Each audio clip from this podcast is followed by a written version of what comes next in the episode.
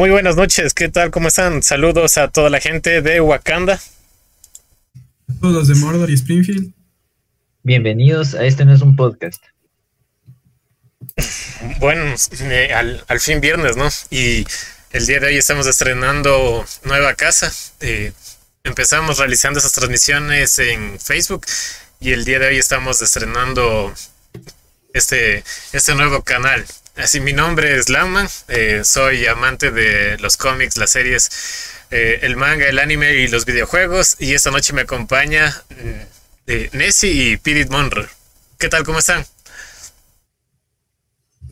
Hola chicos, ¿qué tal? Es un gusto estar aquí.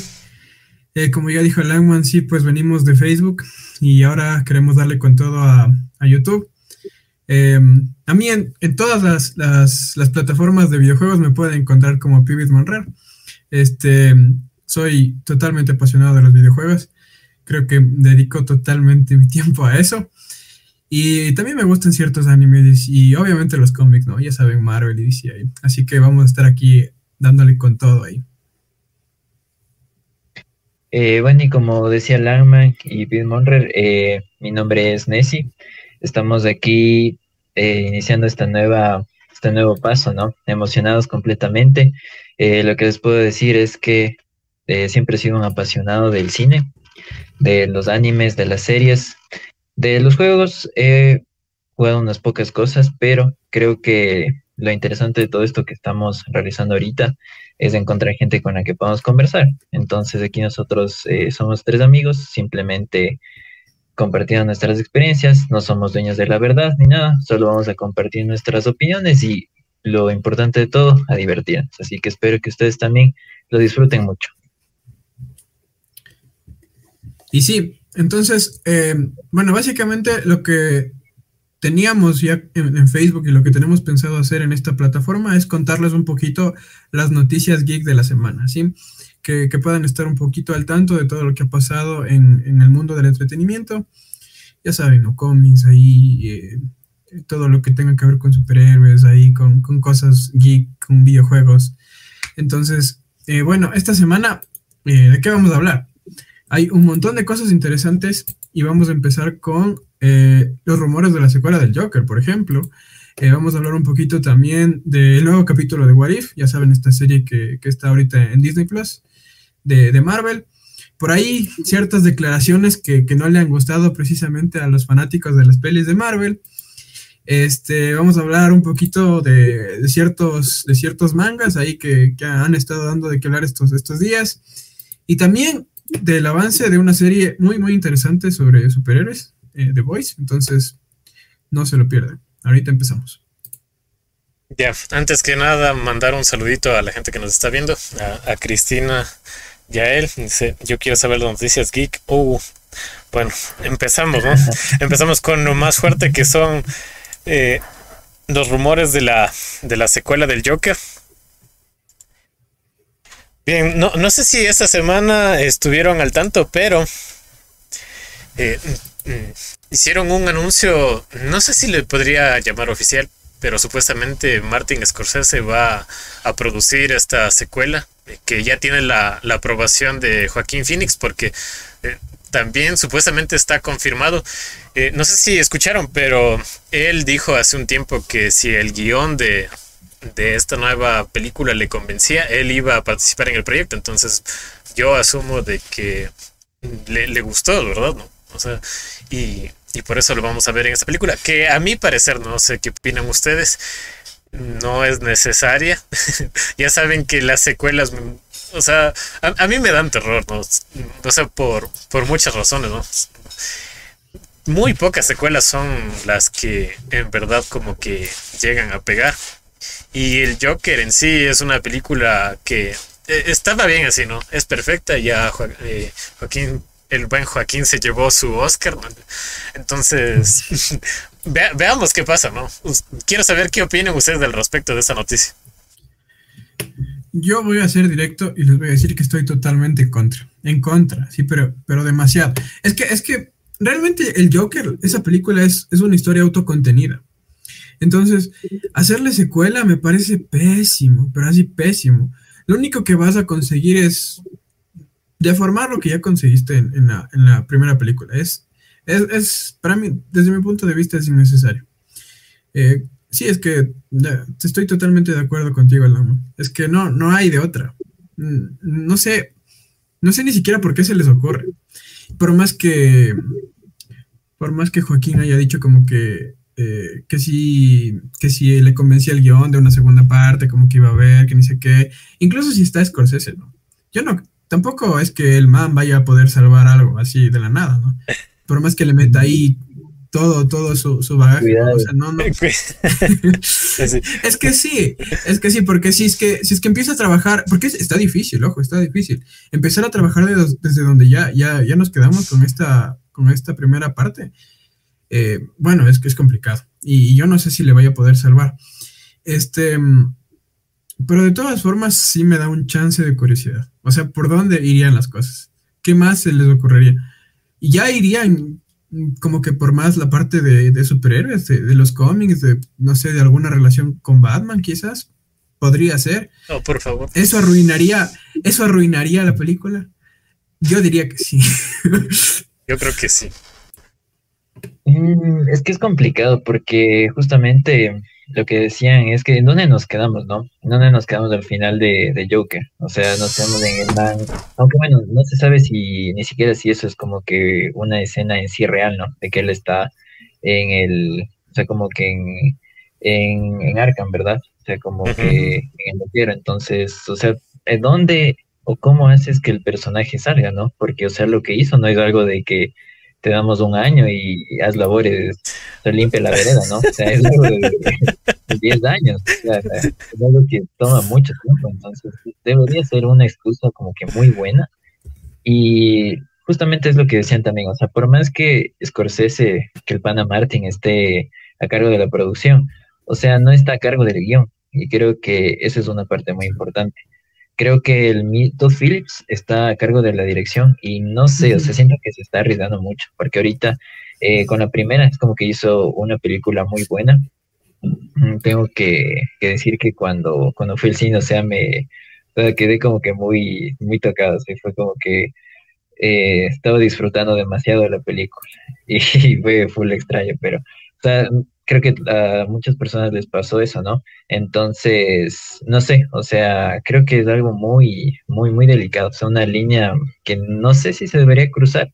También podría decir que Joaquín Phoenix eh, le tengo en alta estima como, como actor, o sea, no creo que le escoja cualquier eh, producción así que, que vaya a arrastrar, ¿no? Como que su nombre como actor, así que yo digo, veamos, ¿no? Veamos qué pasa, démosles el beneficio de, de la duda, pero sea, a primera vista, la verdad es que le veo completamente innecesario. Creo que hasta pierde el estatus de culto, si es que se llegaría a ser una segunda parte.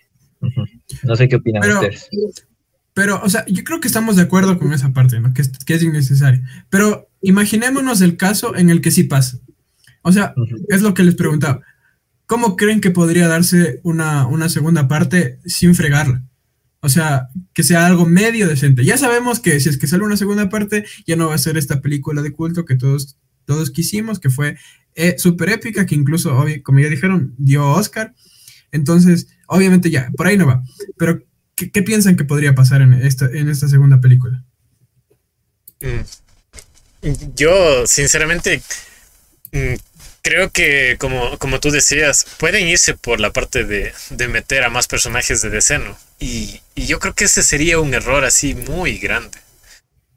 O, podríamos ver, no sé, un enfrentamiento tal vez con Batman y, y no, o sea, tampoco es algo que me gustaría ver porque se, se convertiría en más de lo mismo. Y lo que me sorprende es de que Scorsese esté metido ahí después de las tremendas declaraciones que dijo acerca de las películas de superhéroes, pero pero no sé, ¿no? Yo, yo al final creo que todos quieren un pedacito de, ese pastel. Y, y DC le, le quiere exprimir, o sea, ya, ya porque le fue muy bien con la primera película, ahora quiere hacer secuela, entonces ya, ya se vuelve en algo comercial, como ustedes dicen, piérdese como que ese, ese sentimiento que, que, tuvimos con la primera y que en, unos años la, o sea, la, la, peli se va a convertir de culto, ¿no? O sea, si es que si es que lo vemos así, pero no sé, eh, ustedes ven Cazafantasmas 2 y dicen, no es tan buena como la primera, ¿no? Y por eso es que no hubo una tercera, entonces, no lo sé.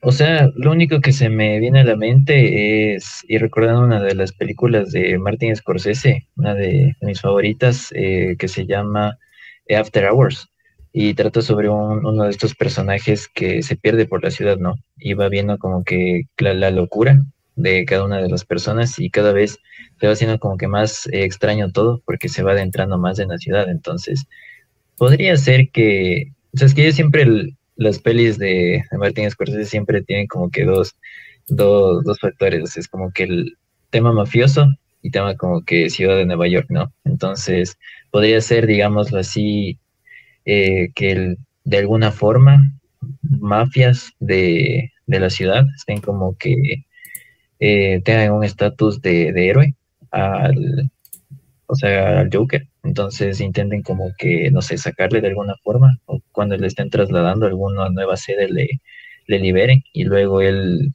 vaya conociendo más, más gente como que trastorna de la ciudad. O sea, creo que podría ir por ahí, pero como les digo, es una idea que se me vino a la mente recordando esta película de, de Scorsese, pero no sé. Mm, sí puede ser, ¿no? Puede ser como que le den más trasfondo al, personaje, porque al, al, final, en la primera película, no vimos al Joker Joker, ¿no? O sea, este punto en el que el tipo ya estaba, pero totalmente desquiciado, o sea, no es que ya le vimos ahí. Quizás como que hay un poquito más para hacerle crecer al personaje y ya llevarle a este, a este super villano que, que todos sabemos. Pero bueno, o sea, veamos qué pasa. Este, el siguiente, siguiente tema, em, vamos a hablar un poquito de el capítulo de esta semana de, de What If. Em, vimos ahí como eh, Marvel nos presentó una historia alternativa, mm, básicamente de, todo el universo, ¿no? Porque empieza la, variación esta vez desde la primera película de Iron Man. Y bueno, la verdad es que se mezcla un poquito con, la historia de, que vimos en Black Panther, pero mm, quería preguntarles qué, qué opinan. ¿Les gustó? ¿Les gustó cómo, cómo manejaron a los personajes? ¿Se quedaron picados con el final? sí, sí, sí, justamente eso, ¿no?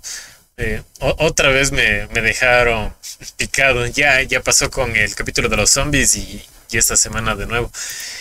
O sea, en sí el capítulo me, me, me encantó. O sea, vi, vimos un, como decir, un, una exploración más a fondo acerca del personaje de Killmonger. Y retornamos a Wakanda, ¿no? Que Wakanda es como que igual una, una de mis zonas favoritas de, de Marvel, y en especial por el tema este de que tienen como que un, un ejército bien organizado, ¿no? Y, y, y bueno, vimos enfrentarse a, a estos robots de, de, Tony Stark. Y, y también me gustó esta faceta de Killmonger así como, como villano, así que, que le vimos armar toda esta conspiración y como que darle, darle, darle la vuelta a los hechos del, del primer Iron Man. Me, me gustó mucho. Eh, siento que le trataron mejor al personaje que en la, que en la misma película, no sé. Uh -huh.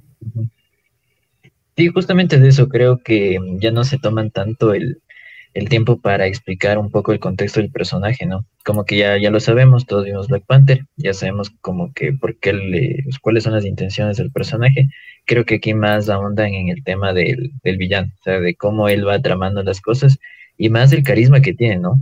Porque yo le vi con mucho cariño, es un personaje que, sea, desde el principio dije como que creo que va a ser un episodio tranquilo, o sea, como que van a ser amigos por siempre y ya, pero o sea, fue como una historia de traición y la verdad me agradó bastante, me agradó bastante por el, ya les digo, el, el carisma y creo que el, el, dato que más me gustó a mí fue cuando dijo que le gustaba el anime y eh, tenía diseñado ese, ese robot Gundam, Gundam creo que mencionar, Ajá, entonces me recordó a Gurren Lagann, a Evangelion, ¿no? No sé si a ustedes también les, les llamó eso la atención.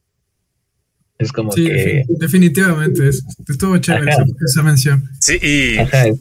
si me disculpas un ratito, como dato adicional, recordemos que Ryan Coogler dijo que le gustaba el anime, ¿no? Y la, la, vestimenta de Killmonger estaba inspirada en el traje de Vegeta. Entonces es como es como una, una mención de nuevo, ¿no? A eso. Y no sé si, no sé si sintieron que el, eh, este estilo animado quedó mucho mejor con, esta, con este capítulo. No sé, a mí me dio como que ese feeling, como que quedó perfecto para este capítulo. Sí. Sí, sí, sí, las Dora Milaje, pero en mi opinión estuvieron como muy, muy bien animadas. Entonces como que parecían tal cual los personajes de, de Black Panther. Creo que es uno de los capítulos más acertados en ese sentido. Pero, mm, o sea, ya volviendo a la historia, a mí sí me gustó la participación de, de, em, de, Killmonger, pero saben que yo no estoy totalmente convencido porque yo sí le quería ver como que redimirse, ¿no? Porque al final en, Black Panther no tuvimos esa chance. Y, y más bien, esta, este hubiera sido un, una buena oportunidad para que él sea el nuevo Black Panther, ¿no? Ya, ya sabemos obviamente todo lo que pasó y que, y que no, no vamos a poder eh, continuar con, este mismo personaje en las películas. Entonces hubiera sido una buena oportunidad, ¿no? Para, para pasarle eh, el manto, ¿no? Y hubiera, hubiera pegado. Eh, no sé si aún hay chance de que se redima porque, mm, como, como dijimos, la, la historia no, no se concluye en el capítulo. No sabemos qué va a pasar después. Quizás quizás haya chance para, para que este personaje eh, o sea, se haga bueno. A mí me gustaría, honestamente me gustaría. Me gustó cómo, cómo le trataron al personaje como villano, maquinó súper bien el plan, estuvo súper bien pensado todo lo que hizo, pero sí me gustaría verle desde el lado de los buenos. Mm, hay, hay, algo que no me terminó de gustar y es el hecho de ver otra vez la muerte de, de Iron Man y también eso de que empiezan como que a sobreexplotar un poquito la, eh, los homenajes a, a T'Challa. Se me, se me olvidó el, nombre del actor, Chadwick Boseman. Mm, o sea, ya, ya, ya tuvimos como que un homenaje en el capítulo de, de T'Challa Star-Lord, entonces ya para mí era como que fresco. Y acá, o sea, revivir como que otra vez ese momento y y que lo hacemos por Tachala, no sé, ya, era como que un poquito cansón para mí, no sé, no sé qué opinan ustedes. Mm, Sabes, más o menos, eh, siento como que hasta cierto punto no es como que tratan de abusar, sino como que meten poco a poco historias, ¿no? Porque creo que estos capítulos fueron antes de que, de que el actor fallezca, entonces no, no veo como que el, como, o sea, el hecho de forzar la, el tributo, sino creo que fue un malas coincidencias, ¿no? Pero son como que detalles pequeños, porque no es como que se centran tanto en el, en el homenaje, es como que solo un momento la, la mamá de Tachala se levanta la lanza y dice por Tachala. Pero o sea, es algo que dura unos pocos segundos, la verdad, nada, nada más. Y algo que tengo que decir antes es que no les parece sospechoso que ya es segundo capítulo, que no nos da un final, o sea, como que no tan cerrado. a mí me parece sospechoso. O sea, quizás puede ser que mm, lo trabajen en la segunda temporada o veamos a uno de uno de estos personajes como Spidey o como Killmonger en uno de los futuros de los futuros What ¿no? Yo creo que sí. algo me lo dice, ¿no? Sí. Mm, spoiler, parece que va a haber un crossover ahí con todos los personajes que hemos visto. Entonces, entonces sí. Pero, pero, o sea, eso, eso no quita que las historias no hayan, no hayan tenido su conclusión. Y eso es, para mí está mal. Porque no es que como que nos están diciendo, esta, esta historia va a continuar en la segunda temporada. Claro. Sino que a lo mejor, a lo mejor podrían acabar ahí y nunca más sabríamos nada y solo les meten en este crossover y nos dicen, ya, bueno, y esto es lo que pasó con este personaje pero a nosotros nos interesó el mundo que nos presentaron. Por ejemplo, en la historia de los zombies, el mundo estaba súper chévere. Y, que te dejen ahí picado con, esto de, de, Thanos zombie, o sea, no me pareció bien. En este caso tampoco me pareció bien porque es como que, em, ¿qué mismo irá a pasar? ¿no? claro. Entonces, em, bueno, por ese lado sí no me gustó. Y con, con respecto a las, a las, a estos homenajes, eh, post-mortem eh, al actor. Mm, creo que a lo mejor al principio era coincidencia, pero creo que Marvel sí se dio cuenta de que a lo mejor sí podían sacar como que hay alguna cosita y a lo mejor editaron los capítulos como que para que se sienta más ese feeling. A lo mejor es eso. Sí, yo también creo eso.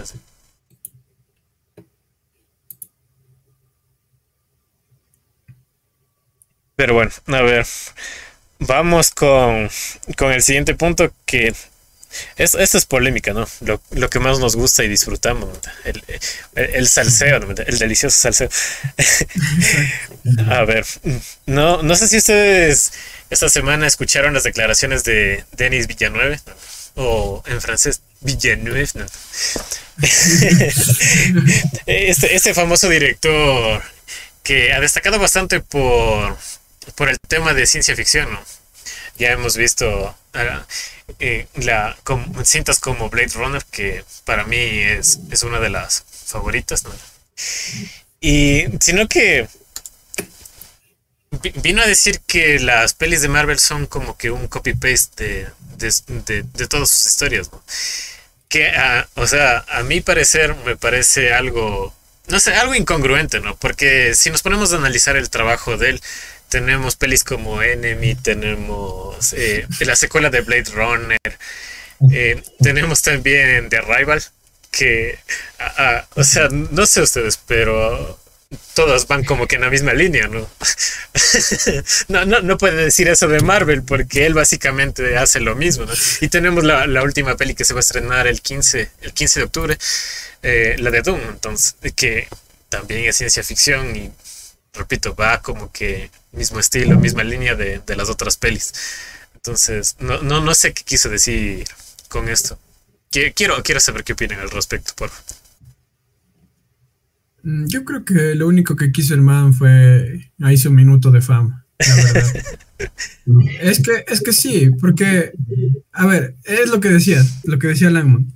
Mm, o sea, el man no tiene, no tiene como que argumentos para hablar. No, no tiene ese, ese background que, podría tener, por ejemplo, Scorsese para decir, ah, sabes que a mí no me gustan estas películas. Y, y, tú dices, oh, bueno, este, este, man sabe, ¿no? Este man sí cacha.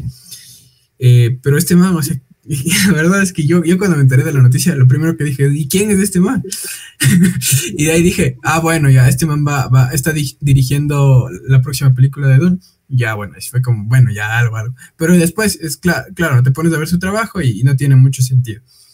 Y a mí sí me gustaría hacer como que una aclaración. O sea, yo no estoy diciendo que las películas de Marvel, la mayoría no sigan como que un patrón, ¿no? Porque ya sabemos esta, la famosa fórmula Marvel, que, que, ya, ya tienes como que una estructura y todo. Y, y a lo mejor sí es, chance a veces sí es copy-paste. Pero también no es, no es solo eso, sino que los manos en, Marvel también se, esfuerzan por, innovar. Y, no siempre les sale bien, pero, hay, películas que, te demuestran que están tratando. Y, el simple hecho de tener un universo como que tan cohesionado y tan, tan bien estructurado ya te da como que pistas de que no es tan sencillo. Y es lo que decíamos en, algún episodio que, transmitimos por Facebook, de que eh, esto de la fórmula comercial sí es molestoso y sí es feo de que a una película le cataloguen así, pero tampoco es tan sencillo de hacer, porque si no todas las películas vendieran un montón. Entonces también hay que llegarle a la gente. Y eso siempre es como que la, conclusión de todo, ¿no? no es tan sencillo. Y, y, bueno, o sea, como es tan, tan masivo esto de, los superhéroes ahorita, como está tan de moda, obviamente cualquiera se va a querer sumar a, este, a este carro, ¿no? A este mame. Y, y bueno, o hay que entender, o sea, siempre que vaya a salir alguna película de algún director que no sea tan conocido, incluso los conocidos, vamos a ver comentarios así, queriéndose, queriéndose subir al, tren así. E, es, más que seguro. Mm. No, sea, no lo sé, es que creo que cada director eh, a lo largo de su vida se ve sesgado por distintas películas con las que creció, ¿no? En este caso, el, director de Luis Villeneuve eh, es ya una persona, creo que de edad, entonces, no tanto como Scorsese, obviamente, ¿no? Pero ya ha tenido o ha percibido el cine de diferente forma que nosotros, ¿no? O sea, nosotros tuvimos este boom de, Marvel, ¿verdad? Entonces, yo creo que más, más que mm, tomarle así tanto la, la, su opinión, eh, sería como que de, ver las cosas que, que, dice, ¿no? O sea, porque yo sí estoy de acuerdo en algo de lo que él dice y es que se le quita o se le resta la libertad creativa a los directores. Como que no puedes hacer esto, eso está muy arriesgado Y aquí quisiera traer el ejemplo de Ant-Man, de Ant-Man que al principio iba a ser dirigida por Edgar Wright, ¿verdad? Entonces iba a ser dirigida por ese, eh, por ese director, pero eh, él iba a dar un tono un poco diferente, ¿no? un poco más serio, un tratamiento distinto. Entonces a Marvel no le gustó eso porque iba a, ir en contra de todos, la, como que lo que ya iba haciendo, ¿no? Y iba como que a hacer una cosa diferente, una fórmula distinta. Entonces, eh, al final es como que quisieron cambiarle el guion y Edgar Wright no les permitió y por eso le despidieron. Y aquí yo estoy totalmente seguro que la película con Edgar Wright hubiese sido, pero muy, muy buena, o sea, excelente, porque nosotros sabemos la calidad de cine que hace él y creo que aquí también es, eh, no, no me voy a inclinar a ningún lado, creo que voy a tomar un lado neutro y voy a decir que cada uno tiene, tiene como que eh, razón en lo que dice, ¿no? Es cierto lo que, lo que es difícil, o sea, que hacer que algo le interese a la gente, ¿no? Más en este tiempo de que la gente no, no está muy concentrada en ninguna cosa, ¿no? Pero también es cierto que lo que dicen estos directores, o sea, que no es por no es por defenestrar a nadie, pero o sea, a veces sí se le reduce la libertad creativa a los a los directores. Yo sí estoy muy de acuerdo con eso. Y o sea, creo que es más de este director. Eh, Dennis dijo que estaba ansioso por ver eh, Los Eternos, porque la directora de, de Nomadland es la está dirigiendo. Entonces, como ya conversamos igualmente en algunos capítulos, se está tomando una dirección creativa diferente. O sea, no está utilizando pantallas verdes ni ninguna de estas cosas. Así que yo creo que hay que tomar de lado y lado. Nadie tiene la verdad. Creo que las cosas están ahí para que se arme un debate sano, ¿no? Y la tolerancia se, así que todo sea más bonito. Así que eso.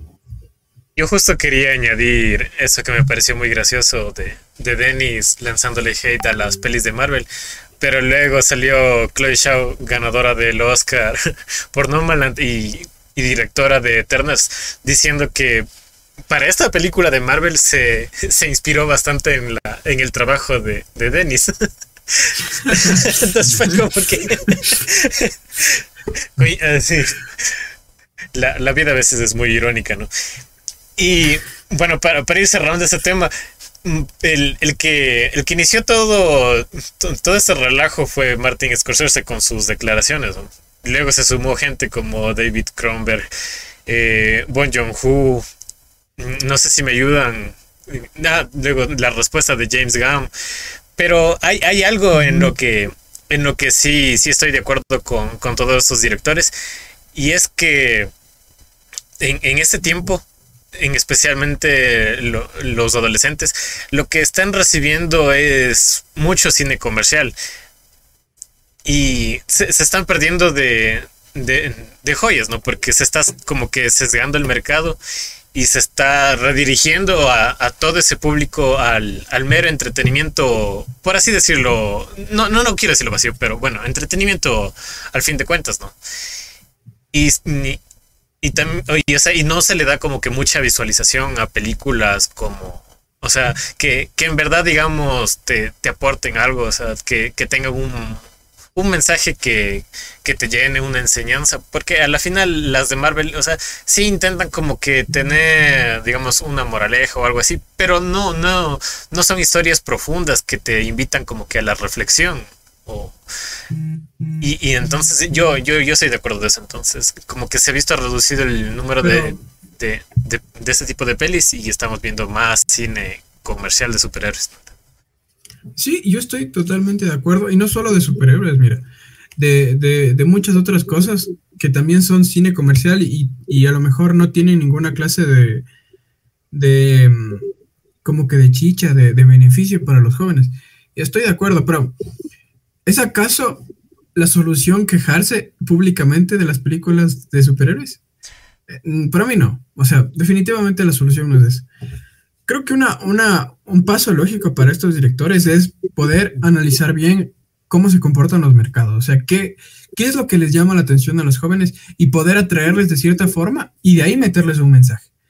O sea, mm, piensen en, no sé, a lo mejor alguna película que tenga acción, que es lo que usualmente le llama a la gente, efectos especiales, estas cosas, pero después de toda esa capa ahí superficial, tienes una historia full bien pensada por detrás, que, a lo mejor le va a gustar mucho a la, gente. Eh, entonces son esas pequeñas cosas, ¿no? es solo salir y quejarse, sino también hacer estudios, entender al, público joven, proponer historias nuevas, eh, sacar cosas distintas que, siempre estén eh, tratando de innovar, ya sea tecnológicamente o, por medios de, la narrativa, por ejemplo, algo que sea súper novedoso en términos de historia. Entonces, estos, estos, estos directores, em, todas estas figuras que se están quejando, yo creo que sí deberían ya ponerse súper pilas y decir, ok, o sea, la generación, no, no, podemos dejar que esta generación se pierda, ¿no? No podemos dejar que, vean solo películas de superhéroes. Entonces, ya pues, presenten cosas chéveres, busquen la forma de llamar la atención. Totalmente de acuerdo, sí. Sí, sí, nunca, la solución nunca es, es quejarse, ¿no? O sea, creo que se podría eh, tomar otro, otro rumbo. Creo que también todos como que salen a un poco apoyar, ¿no? A Martín Scorsese por todo el, digamos, el vuelco, ¿no? O sea, porque sí fue una noticia mediática, porque entre los jóvenes sí es como que muy conocido el cine de Marvel, ¿no? Entonces, que un director salga a decir esto, sí es como que me imagino que debe haber habido críticas. Entonces, ellos también tratan como que de respaldarle, ¿no? O sea, por el respeto más bien que tienen al, al señor. Bueno, vamos con el siguiente tema que esta semana también reventó el internet así, literal, ya que Tom Hardy subió una foto bastante curiosa a sus redes sociales que no, no termino de entender. Y aquí les comparto este, este tweet donde podemos observar la, imagen de él usando una gorra del, del set de Spider-Man No Way Home. Y recordemos que la peli de Venom aún no se estrena. Y la gente ya está armando como que sus teorías, ¿no? Pero son puras especulaciones. Pero ¿qué, quiere decir? O sea, con, esta imagen, ¿por, ¿por, qué la subió a su Instagram y después la, la, tuvo que eliminar? ¿Y qué hace él usando esa gorra? ¿Qué, qué, piensan al respecto? Verán, yo no quiero hacer como que aguafiestas y, y, y no subirme al tren del hype pero creo que en la, en la película que, vamos a ver no se va a mostrar ninguna referencia a esto. O sea, no, no va a haber como que un crossover entre, entre Venom y el, y el Spider-Man del, del UCM. Pero, pero, yo sí tengo muchas pistas ya para decir que, que eh, o sea, efectivamente, en una, a lo mejor en una cuarta película de Spider-Man o en una tercera película de Venom se van a juntar. Primero porque ya han salido un montón de personas no solo este, en este caso eh, con Tom Hardy, que, de casualidad, a, lo mejor algunos podrían decir que subió una foto con, esa gorra ahí en el set de, No Way Home, sino que algunas otras personas involucradas ya han salido a decir como que, no, pero si estos personajes sí se van a conocer, estoy seguro que ni sé qué. Ya, eso ahí por un lado. Luego está toda esta teoría, eh, no sé si han visto, de que mm, todavía como que no hay muchos pósters oficiales de, de Venom, de la película. Y, dicen que a lo mejor es porque después van a sacar como que alguna cosa donde salga también Spider-Man. Yo a lo mejor al principio no me creía tanto esta teoría, pero ya como que estoy empezando a dudar porque el material, o sea, publicitario sí, está bajo y ya estamos prácticamente casi que en el estreno. Entonces, por ahí va la cosa. Y la tercera cosa que, que, que estoy segurísimo, que no es casualidad, es el videojuego de Spider-Man 2. O sea, básicamente ya a lo mejor nos están spoileando. Y esto podría calzar perfecto para que la película salga en 2023. El juego sale en 2023, podría ser perfecto para, la publicidad. O sea, quedaría súper bien. Y para los que no, me están siguiendo el tema, es que en, este, en esta secuela de, Spider-Man que va a salir, este juego para, para PlayStation 5, o sea, eh, ya anunciaron que el, el, villano principal va a ser Venom, justamente. Entonces, son muchas cosas, ¿no? Y yo, yo diría que, que sí, va, sí va a suceder, pero no en, en la película de Venom que, va a salir. Va a ser para el futuro. Sí, es, es muy... No, no sé, ya no sé en qué creer en este punto de, mi vida, la verdad. Porque me parece muy extraño que esta semana haya salido ese video desmintiendo el, el video de Andrew, ¿no? O sea, y justo coincidencia, sí, coincidencia, no lo creo. Claro, los no, no, existen, entonces yo creo que es para la, o sea, la industria mismo como que sea, que tengamos de qué hablar, ¿no? porque con eso del video yo vi que mucha gente se desanimó. O sea, todos como fue como que, uh, o sea, el, hype como que se hundió un poquito. Pero con esto de Venom sí fue como que se otra vez se levantó. Pero yo sí, aquí también debería decir que no. O sea, no, no creo que vaya a aparecer eh, Spider-Man ni, en Venom, ni Venom en No Way Home. O sea, no, no le ve posible. Eh, creo que sería meter a otro personaje de gana. Y lo que estaba viendo, y aquí por si acaso, spoilers, ¿no? O sea, puedo decir, vi una, una supuesta escena en TikTok, pero o sea, sé que es falsa, ¿no? Pero puedo comentar la verdad, no hay ningún problema. Ya, o sea, vi que en la, supuestamente en la escena post créditos de Venom eh, va a aparecer en las noticias de, o sea, esas noticias virtuales de Jameson y ahí va a aparecer, o sea, que Peter Parker es una amenaza. Entonces ahí va a aparecer, o sea, está Eddie viendo la, la televisión y ahí Venom sale y dice como que no me agrada Spider-Man, entonces como que ahí corta la escena. Entonces supuestamente esa es la escena post Esa es la escena algo, pero, pero, algo así, pero algo así, algo así sí me espero, algo así sí me espero. O sea, esa escena post pegaría full. Ajá.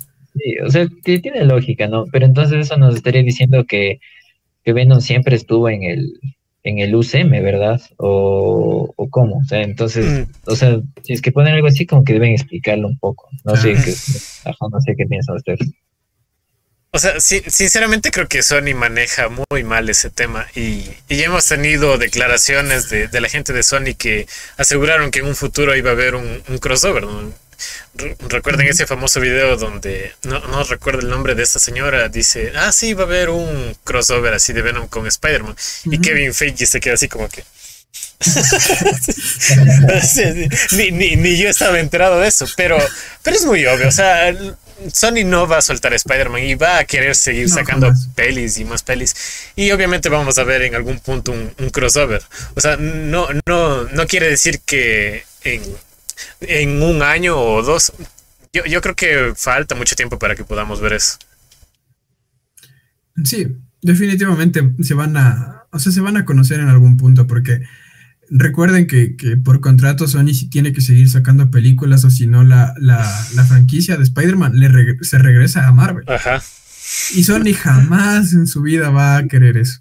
Jamás. Es más, no sé si, se enteraron de que en algún punto hubo rumores de que, de que Disney estaba tan desesperada por tener todo lo de Spider-Man que incluso pensaban en comprar a Sony, pero completamente. O sea, comprar todo Sony. Y los tipos están, están dementes y como controlan medio mundo, o sea, a lo mejor sí es posible.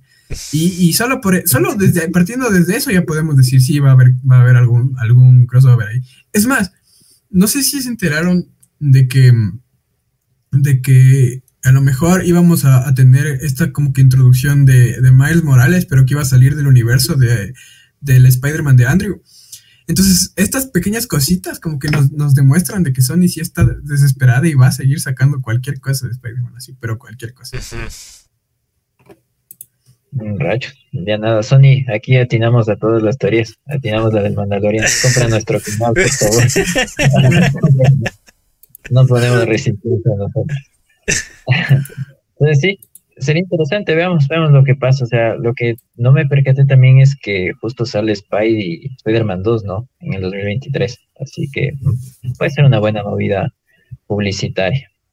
Pero bueno, pasando a temas eh, no tan ajenos del cómic, sino un poco más de manga. Vamos a hablar sobre Berserk, eh, su autor, y específicamente sobre el último tomo. Entonces, creo que es fue una noticia muy, muy conocida, ¿no? Que el autor de Berserk eh, falleció en, en mayo de este año. Y lo triste de todo esto es que no pudo terminar su, su obra. O sea, creo que su manga todavía le faltaba un poco de trayecto, a pesar de que él dijo que estaba entrando ya a la, a la etapa final, pero no, no se logró terminar y creo que es algo muy, está muy triste, ¿no? Muy triste, primero por la persona, porque creo que es una persona muy, muy joven, tenía 54 años, así que es algo que desconcierta, ¿no? O sea, alguien tan, tan joven, ¿no? Y posteriormente está lo de, lo de la serie, porque ustedes saben que como creadores de contenido, o sea, es como que le metes mucho cariño a, una, a un podcast, a una no sé, a un cuento que tú tengas, a una historia y, o sea, tú le quieres terminar, ¿verdad? pero el hecho de que no le termine sí es algo muy, muy triste, ¿no? Entonces quisiera saber qué opinan ustedes de todo esto. A ver, mm, yo creo que lo que pasó con, con esta situación sí es complicado, porque, o sea, hay dos puntos de vista full, full claros, ¿no? Por un lado están las personas que dicen que eh, este manga debería morir aquí, en este punto, por, por respeto al autor, ¿no? Porque como ya hemos dicho en episodios pasados, como que el manga no es igual a los, a los cómics de acá de Occidente, es, sino son, son obras muy personales. Y, en, cierto sentido, mm, como que querer continuar una obra sin la influencia o sin los pensamientos directos del autor, sí es un chance controversial. Y, bueno, yo no soy eh, tan conocedor de, esta franquicia, pero de lo que he podido ver, eh, hay un montón de, fans que sí están de acuerdo con esta línea de pensamiento, de que eh, no se debería continuar porque el, autor era el único que le podía dar un, cierre adecuado y, esas cosas. Ahora, eh, desde el otro punto de vista, también está el hecho de que la, franquicia, eh, desde, lamentablemente, desde, desde el fallecimiento del autor, o sea, también ha despuntado bastante en popularidad. Y hay un montón de personas que dicen que no se debería dejar las cosas así, también por respeto al autor, porque se le debería dar una conclusión digna de lo que él pensaba. Entonces, eh, yo no me quiero decantar por ninguno de los dos lados todavía, hasta ver cómo van las cosas, pero sí me da miedo de que puedan explotar como que esta franquicia eh, de mala forma y, hacer como que muchos productos y aprovecharse de la situación, de, de, lo que el autor murió así tan, tan repentinamente Em, entonces sí me da miedo eso y, espero que lo manejen con cautela, sobre todo por respeto a, él, ¿no? O sea, a, la persona que, dedicó tanto esfuerzo y tantos años, porque es, un, es una, creo que eso le da como que esa, esa sensación de, frustración, ¿no? De, que es una, no es un manga que empezó hace dos años, hace cinco años, sino que ya tiene varias décadas. Entonces, es, es complicado, ¿no? No sé qué, qué opinan ustedes. Sí, o sea, yo también creo que lo mejor es que cierren con, con este último capítulo. Sé que la historia era muy extensa, pero lastimosamente si deciden continuar sin, sin el autor, mm, se va a perder mucho de, de esa esencia, ¿no? O sea, vamos a perder el, el alma del, del manga. Por más que él haya dejado yo que sé, adelantado varios capítulos, no, no va a ser lo mismo, ¿no? O sea, además también que consideraría un poco forzado e irrespetuoso eh, tratar de continuarle de alguna manera el, el manga, ¿no? O sea, yo, yo creo que la, la magia de Berserk es de que nunca sabremos exactamente cómo iba a terminar. Y yo creo que sería genial que, que quede así, ¿no? que nos quedemos con esa intriga y ese misterio, porque ahí radica como que la, la, esencia de, lo que era Berserk. O sea, si les puedo decir, no me, no, todavía no me inclino a, o sea, no tomo una decisión final, pero creo que más me inclino a que, o sea, las cosas terminen como están ahorita, porque a veces los directivos, las editoriales, se pueden llegar a que hacer que la obra pierda calidad, ¿no? Y creo que una de las cosas por las que se destaca Berserk es por todos los conceptos que plantea. O sea, tienen ideas muy, no sé, muy, muy rayadas, la verdad. Y eso también interesantes, ¿no? Y justamente al final de este capítulo, que es del 364, aparece en última página, o sea, como que fin, o sea, end. Entonces, supuestamente esto creo que es más simbólico, ¿no? O como que decir es lo último que, el autor, o sea, como que tenía pensado. Entonces, la editorial yo creo que también eh, está mostrando respeto porque dijo que no es nada seguro, están hablándolo, por este año no se va a sacar nada de Berserk. Eh, en diciembre creo que solo se va a sacar un compendio de los últimos tomos y ya, hasta ahí no, se sabe nada más, pero entonces sí, sí es como que da un, como que un vacío, ¿verdad? Pero también ahí está la magia, de saber de nunca, nunca vamos a saber cómo va a terminar. Y a pesar de que les logren terminar los editores, nunca vamos a saber que el final original que tenía el autor. Nunca, nunca, nunca. Y por experiencia digo que, o sea, pues, debe haber sido un final muy loco, porque el autor sí tenía ideas muy, muy, muy locas, pero o sea que valen la pena totalmente. Y lo único que quiero rescatar es que el personaje en el último capítulo como que ya venía teniendo un desarrollo bastante bueno. Creo que tiene un, una especie de relación un poco paternal con otro de, los personajes. No quiero hacer ningún spoiler, pero es interesante ver. Cómo tu personaje principal va evolucionando, ¿no? Eh, con cada capítulo. Entonces, eso, quisiera más que nada cerrar este tema con ofreciéndole respeto al autor, porque sí es una obra muy, muy buena, muy buena y que sí se merece eh, que la lea y un vistazo. Chévere, sí, sí. Eh, bueno, y continuando con este, esta misma línea del, del manga y anime, eh, vamos a pasar a hablar, ahora sí con spoilers. Les estamos advirtiendo desde ahorita que vamos a hablar con spoilers de el próximo manga de Dragon Ball Super número 76. Que bueno, eh, básicamente ya va bastantes años como que publicándose y eh, tiene esta como que este pacto de salir todos los, los 20 de cada mes, el, día 20 de cada mes.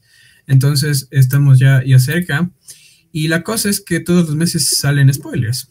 Y bueno, este, justo coincidiendo con lo que salieron los spoilers y que estamos tan cerca del, estreno del, próximo, del próximo capítulo, entonces queríamos mencionar unas cuantas cositas, ¿no? O sea, para poner en contexto, ahorita estamos en esta sala saga de, de Granola. Eh, que está, bueno, tiene sus altos y sus bajos. Eh, hemos visto cosas interesantes, pero bueno, ahorita estamos como que en esta pelea entre, entre Goku, Vegeta y Granola. Está, yo diría que bastante chévere y lo que se ha revelado es súper, súper interesante. Entonces les quería preguntar cómo le ven, principalmente cómo, cómo ven el estado de la saga, no de la franquicia, sino de, de solo de esta saga. Y, y sobre todo, o sea, ¿qué les pareció ese, esa revelación final, no? ¿Les gustó? Mm, a mí sí, sí me gustó. Eh, cuando vi el, la revelación, la verdad es que no me esperaba. Fue como que estaba, creo que hasta estaba trabajando y justo estaba en YouTube y fue como que manga así, spoiler revelado y fue como que de uno. O sea, 10 minutos, 10 minutos de invertidos una mentira y es interesante ver, ¿no? Porque hasta cierto punto el personaje de, de Granola es como que invencible, o sea, lo que me sorprende es que Goku y Vegeta estén entrenando con Whis y con Bills y llegue este personaje que, bueno, que eso también creo que iría más como una crítica a esta saga, que solo utiliza un, o sea, creo que dos o tres esferas y automáticamente se hace más fuerte me parece un poco extraño, pero me, me agrada cómo le van eh, dando este giro, ¿no? Como que Bardock terminó ayudando a su, a su pueblo, ¿no? Y aquí justo como comentaba con ustedes, eh, uno de mis, de mis miedos era que sea un cliché todo, ¿no? Y que como los rumores decían que Granola sea medio Saiyajin, que sí que no, pero me agrada que haya sido de esta forma, o sea, que, que de esta forma como que el personaje cambie su forma de pensar y actuar pero no sé, o sea, veamos qué pasa. En mi opinión, estas dos últimas sagas han sido muy buenas, exceptuando por el final de la anterior saga, que me pareció un poco a, hay un poco de, Naruto en tu arco. Entonces, no, me gustó mucho. Y creo que ya es hora de que, de que gane Vegeta, ¿no? Una batalla. Creo que esta vez no fue tan humillado. No, ahí me van a decir ustedes su, cada uno su opinión. Creo que esta vez no fue humillado. Creo que tanto Goku como Vegeta salieron mal, mal parados, pero no sé, vemos qué pasa en un futuro. Mm, Yo lo que les puedo decir es de que no estoy al día con el manga de Dragon Ball. Eh, más bien estoy esperando cuando lo adapten a, al anime, pero les quiero compartir unas imágenes y va a ser por, por milisegundos, entonces quiero que las, las vean y comenten al respecto vamos a pasar rapidito por tema de, copyright, ¿no? Ahí podemos observar esa escena del manga.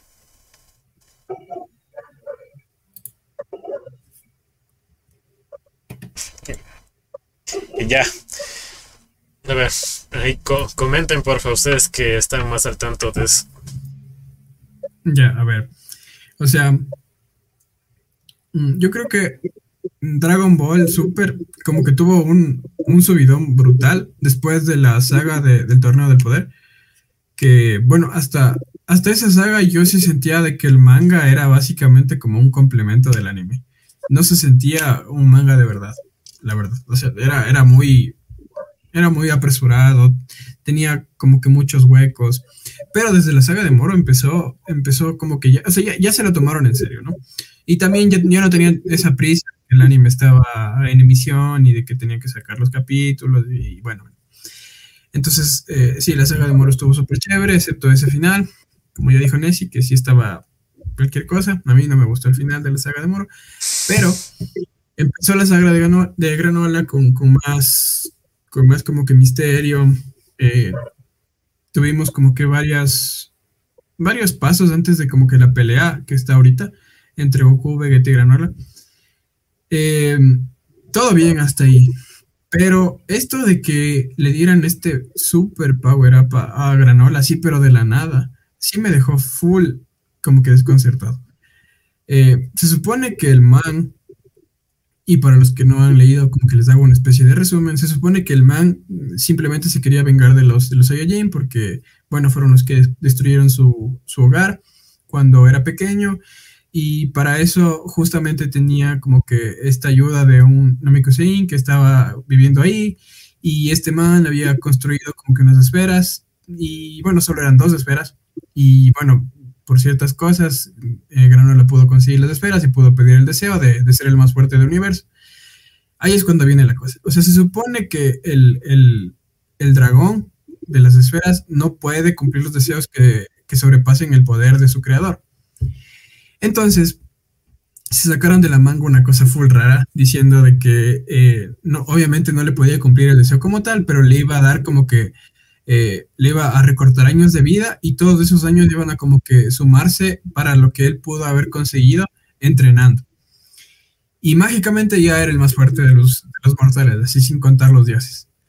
Y, fue como que cualquier cosa.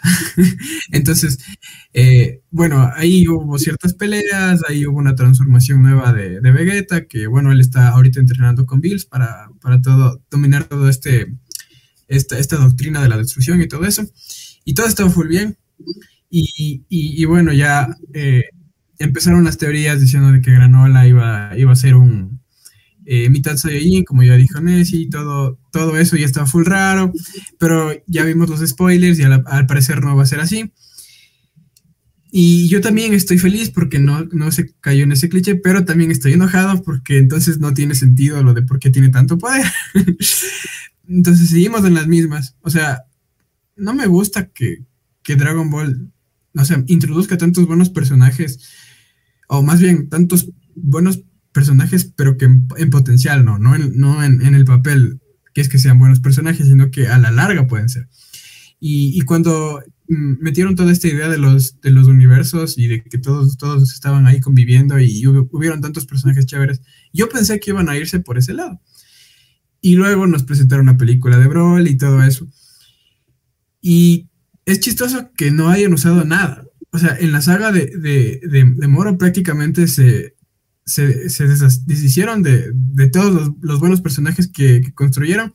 Incluso Freezer, incluso Broly, ninguno de esos aparece. Y en esta saga tampoco. Y es como que, o sea, ya vas a hacer una, una, historia en, en, el universo 7. Entonces usa los personajes que tienes ahí. O sea, no tienes por qué construir personajes así de la nada. Y eso es lo que sí me molesta. Y, es verdad que la saga recién, mm, yo diría que está empezando, no creo que ni siquiera va en la mitad.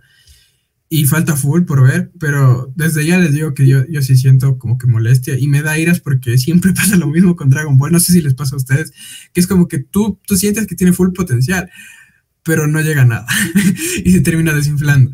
Y, y bueno, eso creo como que ha sido la constante con Super, ¿no? O sea, antes de que me olvide lo de los personajes, también me, frustra bastante, porque imagínate, tienen conceptos mm, que pueden explotarles de una manera, pero brutal. Por ejemplo, el tema de los ángeles, el tema de los otros universos, que recuerden que no todos los universos participaron, o sea, creo que hubo cuatro universos que no, o sea, no vimos nadie de ahí. Entonces es como que tienes un montón de personajes, o sea, hay cosas como que muy chéveres. Hasta visto fanarts donde, o sea, y, es como que me vuelan la cabeza y es como que por favor alguien mándele esto a Toyotaro y a Toriyama, por favor, por correo. O sea, no sé, también me, me parece interesante eso que, que acabas de mencionar, la verdad no me... La verdad yo para Dragon Ball no es como que le...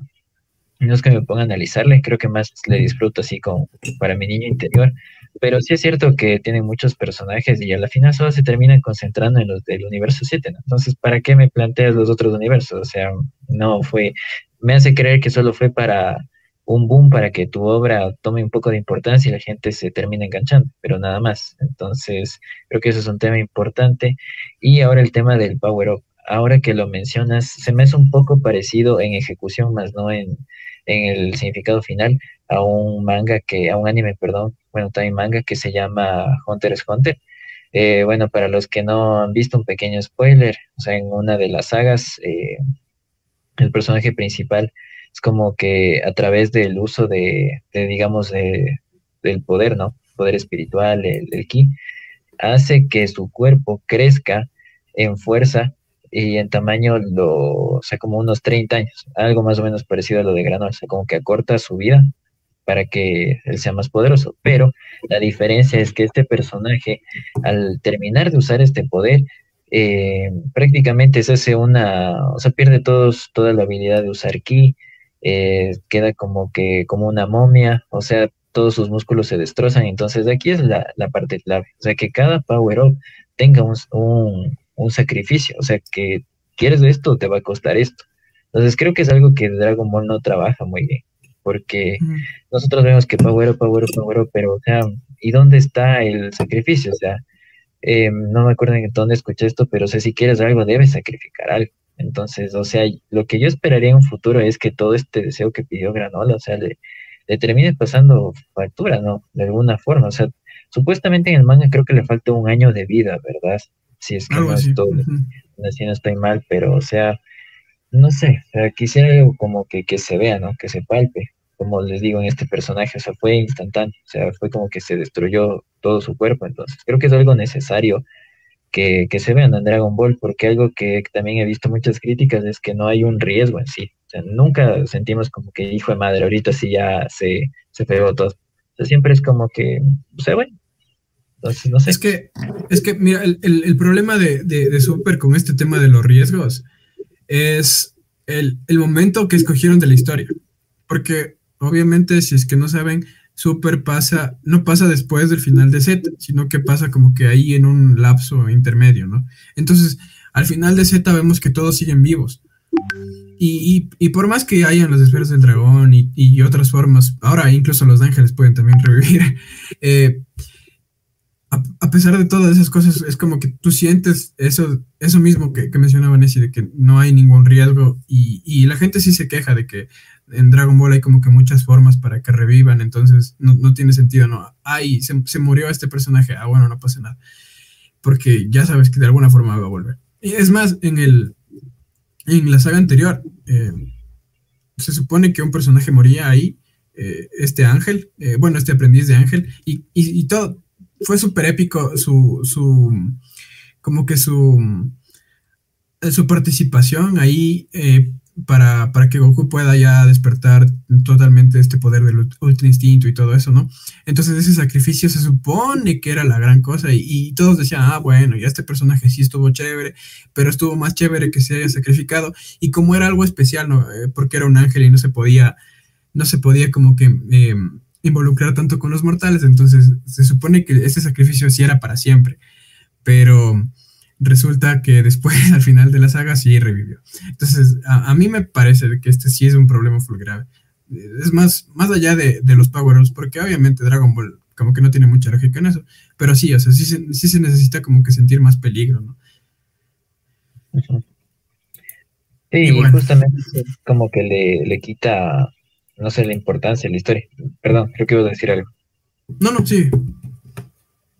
O sea, eh, justo esto de Merud era, ¿no? Es como que a la final revive y es como que, o sea, mm, hasta le quita el significado, o sea, porque la parte fue full épica, o sea, desaparece y Goku se saca la, camisa y hasta parece que el personaje madura, ¿no? Como que dice, ahora sí, ya, sé lo que debo hacer. Pero o sea, no, o sea, hace un Susano gigante, no creo que eso debía de ser. Y, le da la semilla del ermitaño a Moro de nuevo, o sea, no, es como que eso también es full. Usted no aprende, ¿verdad? Ajá. Pero bueno, creo que sí le estamos pidiendo mucho a Dragon Ball así. Sí, no sé. Creo que solo disfrutemos nomás. Y bueno, pasando a un poco otros temas, ¿no? Que también son de cómic eh, y de serie. En este caso vamos a hablar de The Voice, específicamente de la nueva temporada que se, nos viene en 2022, en cualquier punto de 2022. Yo creía que los primeros meses, ¿verdad? Porque tienen todos los tres meses para la postproducción. Creo que podría llegar por marzo, por abril. Quisiera escucharles eh, su opinión, pero eh, antes de eso, justo el día de hoy, o creo que hace un día, subieron los todos los actores eh, el típico el típico mensaje diciendo que ya se cerraron todas las filmaciones y que ahora empieza todo el proceso de postproducción y que va a ser una temporada muy sangrienta, es una temporada muy arriesgada y quisiera ver qué va a pasar porque todos estamos de acuerdo en que la 2 fue una buena temporada, pero fue más una temporada de, transición, ¿no? O sea, y creo que esta es la que va a reventar con todo, así que quisiera saber qué opinan sobre esto. Mm, la segunda temporada a mí me encantó, la verdad. No, no sentí que haya sido aburrida para nada. Se establecieron cosas, eh, a mi parecer, realmente importantes y que en, esta nueva temporada van a detonar, como, como tú dices, ¿no? Y recordemos que en, esta nueva temporada vamos a tener nuevos personajes, eh, especialmente el de Soldier Boy, ¿no? Que es un personaje en los cómics bastante polémico. Y, quiero ver, o sea, cómo, cómo Amazon lo, adapta. Porque ya, vimos que ellos son, ellos no, no tienen como decir un filtro, ¿no? Pudimos observar este, este pequeño avance de The Voice, eh, que era como un comercial falso acerca de, del servicio de streaming de Bot Plus, donde era claramente una parodia a, a todas estas plataformas que, tenemos en la actualidad, ¿no? Entonces pudimos ver que no, no, no escatiman en burlarse de, nadie. Y, o sea, lo, que me emociona bastante, ya les digo, este nuevo personaje porque es, es bastante polémico y creo que esta temporada sí va a ser muy fuerte. O sea, vamos a ver también un poquito más de, violencia. Donde van a tratar mm, temas bastante, digamos, fuertes. Entonces, mm, va, a ser una temporada realmente emocionante, ¿no? Ya les digo, la, la segunda para mí estuvo bien. Y en esta, sí, sí le tengo como que bastante fe. Sí he puesto las expectativas muy altas al respecto. Quiero saber, o sea, ¿qué opinan ustedes? A, mí también sí me gustó la, segunda temporada, pero yo comparto la opinión de Nessie de que fue como que más transición, así como que sí estuvo un poquito menos impactante que la primera. Pero sí me gustó, ¿no? No digo que no. A, mí, a mí me gusta de esta serie eh, una cosa, y es que todos los personajes que introducen, los introducen súper bien. O sea, no es como que tú dices, ah, este personaje es cualquier cosa, sino que realmente le dan contexto, ¿no?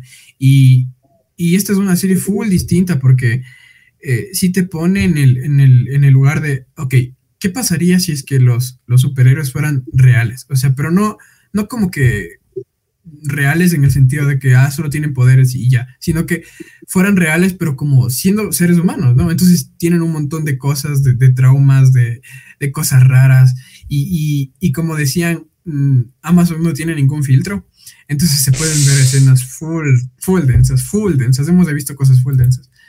Eh, no solo cosas como que mm, chances sexuales o, de gore, sino de, de todo, así en general, hay, cosas súper súper filosóficas, súper psicológicas que, que sí te dejan pensando. Y mm, bueno, mm, sobre todo creo que la actuación del, del, man que ahorita no, no se me viene el nombre de que hace de Homelander, es, es un crack, o sea, yo sí digo que es, es, un pro, así man. Y creo que esa es razón suficiente para, para estar hypeado por la, por la tercera temporada. Mm, en cuanto a la historia como tal, mm, creo que no sé si es por el, por el tiempo que ha pasado, pero sí he sentido como que un poquito de, de, bajón en el hype de la historia como tal, ¿no? No de la temporada que se viene, sino de, chance de la historia. Eh, creo que sí se han tomado como que fue el tiempo entre, entre una temporada y la, siguiente. Pero vemos que ya está cerca, ¿no? Y sí, yo, yo también le apunto a, principios de, de 2022, ¿sí? Para, para que empiece y, y con este personaje que mencionabas, que también lo van a introducir de los cómics, eso también sí genera full hype. Porque yo también sí he visto ahí par, par cositas y si, si, lo adaptan bien así, que, que, obviamente no tengo duda de que lo harán. O sea, también puede, pueden ocurrir cosas full, full interesantes y densas. Entonces, mm, sí, eso. Yo creo que, no sé si estoy exagerando, pero para mí es de las... No, no, yo diría que sí es la mejor serie de superhéroes actualmente. Es de lejos, o sea, es un nivel brutal, brutal. Sí, para mí también, eh, por ejemplo, cuando salió Invencible, eh, la gente decía que esa era la, mejor, o sea, y, claro, es un poco como que no tiene sentido compararla una con la otra, ¿no? Porque es animación y la otra es live action, pero yo le tengo mucho más cariño a The Voice. Mm, me parece una serie muy, muy, muy bacán. Y es justamente eso que, que mencionabas, que ser superhéroes en la vida real, ¿no? O sea, como que tienen traumas, se dejan llevar por el poder, ¿no? Porque ya sabemos que el poder, o sea, los, los superpoderes, o sea, como que te hacen abusar de a veces de las personas y me parece que pretexto de que esta temporada pueda ser, pueda ser más violenta, pueden como que indicar más cosas de los, de los cómics, porque en los cómics, ay, sí, pierden la cabeza totalmente. si es que ustedes dicen que en las series violento y gore y muchas escenas sexuales en los cómics, puff, es potenciado al millón. Entonces me parece muy bacán que, yo sé que se den la oportunidad de hacer eso, ¿no? Y veamos lo que pasa con el, con el personaje de Soldier Boy, que creo que va a ser como una especie de triángulo amoroso, ¿no? Entre Hugh y, y, Annie, ¿no? Entre Huguito y, Anita. veamos qué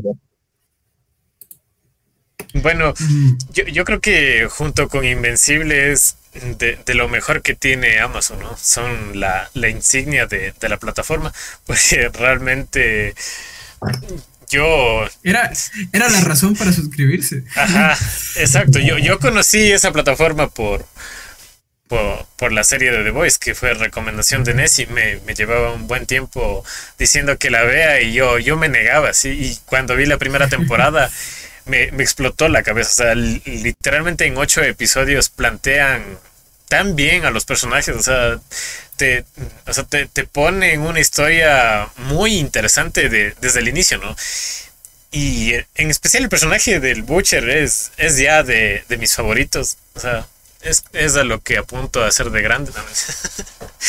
pero pero lo, lo, que me encanta es de que te, te muestra personajes reales, o sea, con los que puedes empatizar. Y, y muy pocas veces, o sea, las series de superhéroes pueden lograr eso. O sea, porque como, como ustedes mencionaban en capítulos anteriores, lo que pasa con los personajes de DC, que literalmente son dioses. Y entonces uno dice, ¿cómo, cómo me voy a sentir identificado con, con Superman? O sea, o, con, o con Batman, ¿no?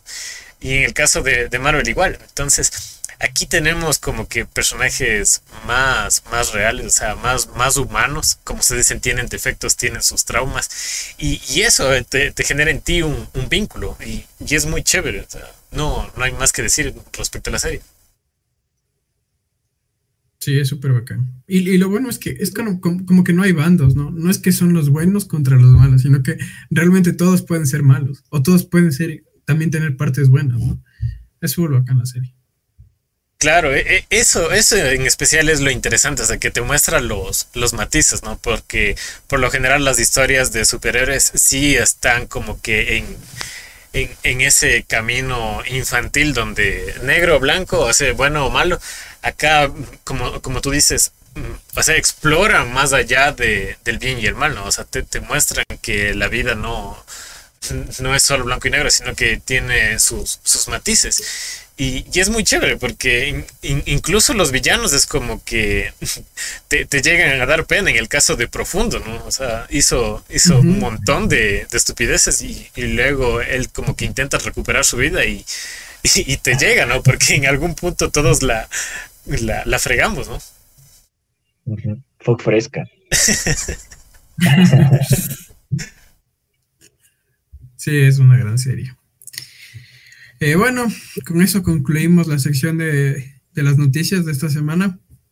Pasamos ahora a la, sección de las recomendaciones. Y en este caso voy a empezar yo. Y les voy a hablar esta semana de uno de los videojuegos más esperados por los amantes de los RPG de este año, que es, bueno, el Tales of Arise. Em, Quería, quería decirles que, por favor tienen que probar este juego. al, menos pasen, pasen la historia por YouTube, así como dicen, ¿no? Véanse gameplays, miren la historia. Em, mm, Saben que, mm, bueno, yo nunca he sido muy fan de, esta saga, de la saga Tales of, eh, sobre todo por el, sistema de combate que tienen, que, bueno, que tenían, que era un poco mm, anticuado desde mi punto de vista. Y eso para mí es súper importante porque cuando tú estés jugando, no es como que eh, solo te concentras en la historia, ¿no? Si quieres de eso, puedes ver un, anime o puedes ver una película o puedes ver una serie, cualquier cosa. Eh, entonces en los videojuegos tú también quieres sentir involucrado y por eso el, gameplay es súper importante. Entonces una de las cosas que hicieron con este Tales of... Eh, es justamente como que masificar, ¿no? Hacer, hacer un gameplay súper entretenido para que mucha, mucha gente también se adentre. Y una de las, de las mejores cosas de, esta saga em, es la historia. Y créanme cuando les digo que es, está al mismo nivel de, ver un, anime súper bien hecho. Y no estoy hablando de así de, cualquier anime, así genérico, así que, te puedas encontrar, sino tienen, tienen súper buena historia. Y, lo chévere es que no, no necesitas jugar los anteriores, porque son historias como que contenidas. los japoneses cuando hacen los, los RPG siempre tienen esta, como que, esta concepción de que eh, cada, cada entrega que hacen de, de, la de una franquicia es como que un mundo distinto. Esto pasa en las franquicias más populares como Final Fantasy o Dragon Quest. Entonces aquí también es así, ¿no? Entonces, si tú quieres involucrarte en la historia de, de, este juego, no tienes que saber de, los demás, ¿no? Eh, eso por un lado es súper bacano. Y, y, en general, o sea, eh, ha, ha, mejorado muchísimo la, la, forma de representar este, esta estética de anime en, en los juegos. Creo que para mí, para mí, yo pensaba que cuando sacaron el, Dragon Ball, el, Fighters, ya habían como que tocado techo, ¿no? Que, yo decía, no puede haber una representación mejor de algo 3D, eh, de, algo 2D, perdón, que, sería el, anime en, una producción 3D, como, como es un videojuego, porque, era full bacán, o sea, era, una transición increíble. Pero eh, para mí, eh, este Tales of le, supera. Es, es increíble el, en ese sentido. Y el, apartado artístico en general es súper, súper chévere. Incluso mm, no le siento tan cansado, ahora porque eh, los, los, RPG en general, tanto los de, los de Japón como los de Occidente, sí son full largos, pero en este juego no le siento tan, tan cansado. Incluso tú puedes estar como que farmeando eh, cosas, eh, peleando contra enemigos y el juego como que te detecta y, te ayuda para farmar, farmar más rápido, entonces es como que un chance más chévere. Y, y bueno, en, general creo que tiene full ventaja de esto. Y esta, esta, entrega de este videojuego es como que el primero que ha vendido tanto en tan poco tiempo. Entonces ahí, ahí les dejo esa recomendación para que algún rato lo, lo, puedan ver, aunque sea por YouTube. Así. Sí, muy buena recomendación. Eh, solo aquí una duda. Eh, ya saben que yo no, no soy muy, muy conocedor de, videojuegos, ¿no? O sea, ¿qué, qué significa en sí las siglas RPG? O sea... Es Role Playing Game. Roleplay, ah, un juego, un juego de rol. Como, bueno, esto lo tuvieron, como que de, nació desde, desde antes de los videojuegos y tomaron como que esta idea, ¿no? Y la fueron implementando ahí. Eh, pero básicamente, como que dentro del mundo de los videojuegos, eh, podrías decir como que tiene tienes estos, estos elementos en común de que eh, puedes ir subiendo de nivel al personaje, le puedes ir equipando ciertas cosas, tiene como que esta estructura no tan lineal, sino que tú puedes ir como que explorando el mundo ahí, interactuando con los NPCs y todo. Eh, en general, esa es como, como que la estructura más, más genérica, ¿no? Pero de ahí cada, cada juego, cada saga tiene como que sus propias eh, caracterizaciones o interpretaciones del concepto macro. Voy a, voy a hacerte caso. Sí, se le ve muy interesante porque Fighters, la verdad es que me, me encanta.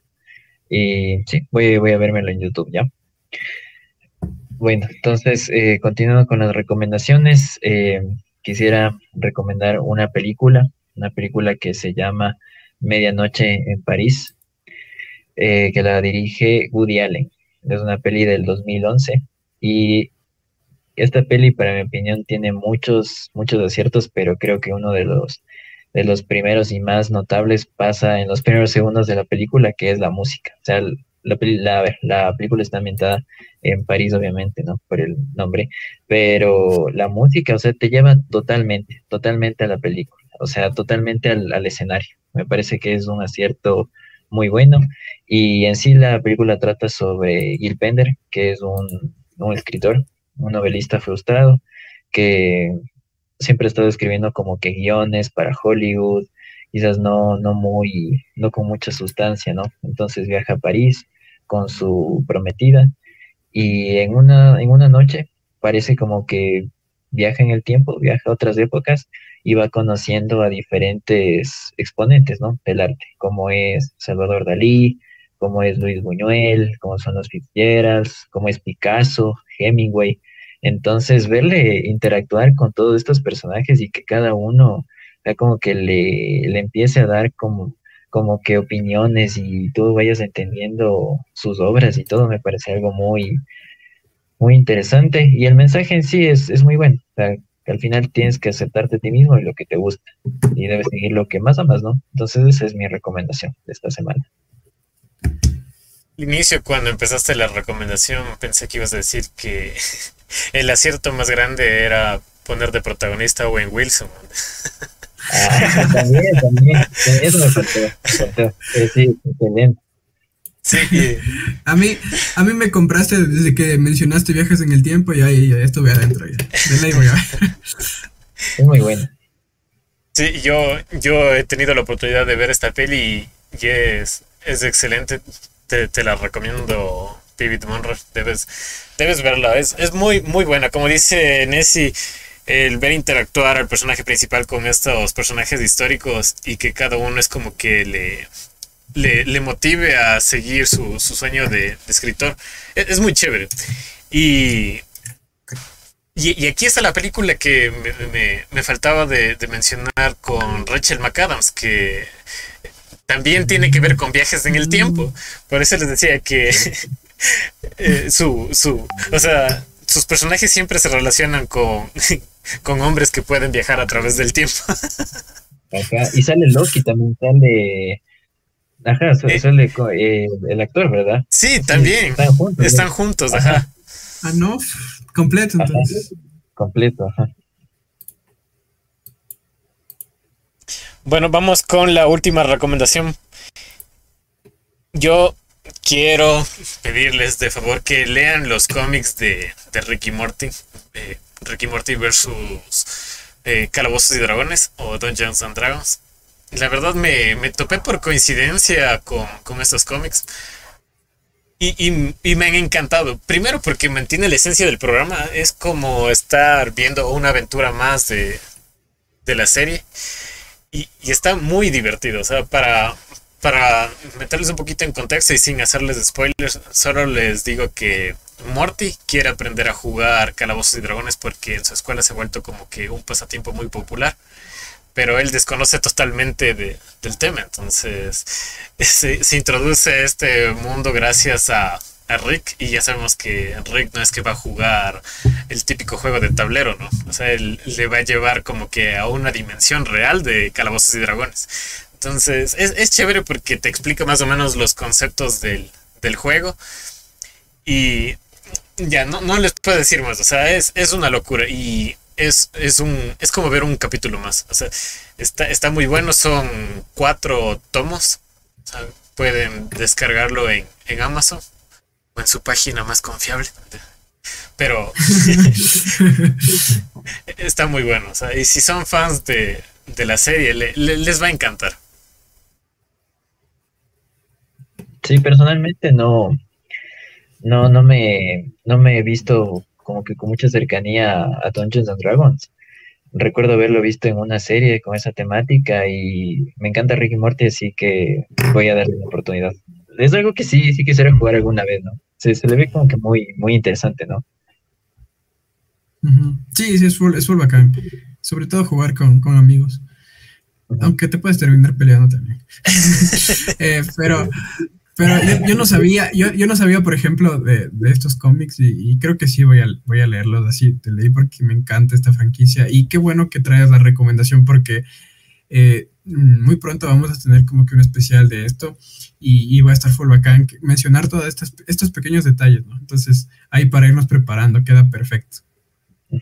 Y como dato, como dato adicional quería comentarles de que Ricky Morty tiene una aventura de, Dungeons and Dragons, o sea, la, pueden adquirir en Amazon, lastimosamente solo está disponible en inglés, pero ya viene prefabricado todo, ¿no? O sea, si es que eres amante de Calabozos y Dragones, eh, ya viene listo los personajes, viene lista la aventura, o sea, solo para que te reúnes con tus amigos y, juegues. Y lo genial de esto es de que está inspirado en el universo de Rick and Morty. Entonces vamos a tener ahí a, a Beth, a Jerry, a Summer, que son un elfo, un, hechicero, un, mago, un guerrero. Entonces está muy chévere. Y además de que te, simplifica bastante lo, o sea, el concepto de calabozos y dragones que, no sé, si quieren jugar el juego original es sí es bastante complicado y requiere tiempo de aprendizaje.